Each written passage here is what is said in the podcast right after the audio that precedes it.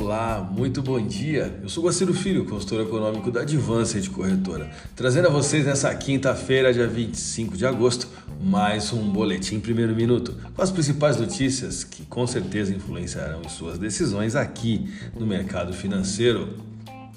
O Ibovespa fechou praticamente estável, com um novo dado de deflação beneficiando ações de consumo, mas sem força para se sustentar acima dos 113 mil pontos conforme a Petrobras perdeu o fôlego e Vale acentuou as perdas. O índice de referência do mercado acionário brasileiro, o Ibovespa, subiu apenas 0,04%, indo a 112.897 pontos, após chegar na máxima do dia em 113.887 pontos. Nesse momento, a taxa chegou a, o percentual de 0,91%. O volume financeiro somou 24,9 bilhões de reais. Já Wall Street encerrou em alta com impulso de ações de energia, enquanto investidores aguardam a conferência de Jackson Hole, que contará com o discurso do chefe do Banco Central dos Estados Unidos na sexta-feira às 11 horas horário de Brasília. Na Europa, as ações por lá fecharam em alta também, impulsionadas por um salto nos papéis defensivos, mas preocupações com uma crise energética iminente e as perspectivas sombrias de crescimento limitaram os ganhos nas bolsas europeias. O dólar fechou em leve alta nessa última quarta-feira, ao fim de uma jornada de ganhos e perdas, com alguma aderência à movimentação da moeda no exterior. O índice do dólar DXY, que chegou a subir 0,52% na máxima do dia, estava praticamente estável.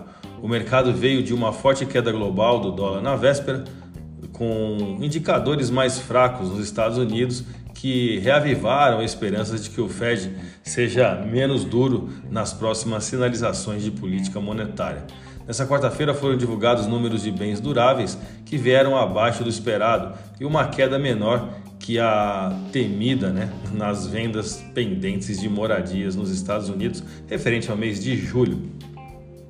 O que temos notado nessa semana de baixo volume de negócio é um mercado que, à medida que se aproxima o simpósio do Fed, vai reduzindo sua crença em que o Banco Central menos rigoroso com a inflação. Né? Então, é, o mercado está realmente é, mudando um pouquinho o entendimento que estava sustentando esse otimismo nos últimos dias. E agora ele passa a acreditar justamente no contrário. Segundo o chefe de pesquisa global de câmbio para o G10 e de estratégia macro para a América do Norte do banco Standard Chartered, abre aspas, se Powell disser que vai ser rigoroso com a inflação, e você estiver comprado em ações ou moedas é, de mercados emergentes, você perderá 3% antes que possa piscar os olhos. Então ninguém está tomando risco agora, no período que antecede Jackson Hole. Fecha aspas.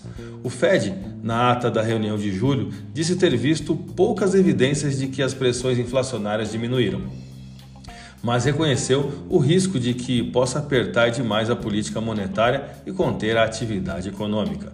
Os contratos futuros de taxas de juros que têm como ativo objetivo o juro do Fed, do Fed perdão, precificaram 51% de chance de alta e contra é, 0,5 ponto percentual nos custos dos empréstimos nos próximos meses, com a taxa básica de juros indo a 3,6 até o fim do ano. Bom, vamos aos gráficos, eu vou começar pelo dólar.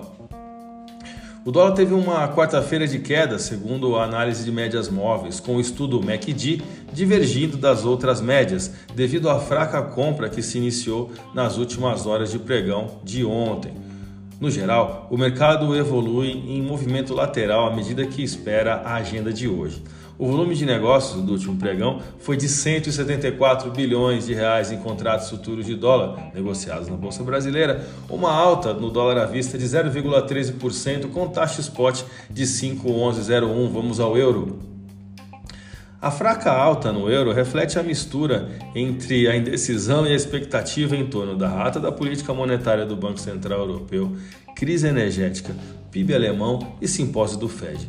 Muitos fundamentos ainda não divulgados para poucas explicações gráficas, dentro de uma paridade que também caminhou em movimento lateral nas últimas 24 horas bancárias. A divisa europeia fechou a última sessão com alta de 0,14% e taxa spot de 5,1016. A minha dica você já sabe. Siga nossos boletins para ficar sempre conectado. As principais notícias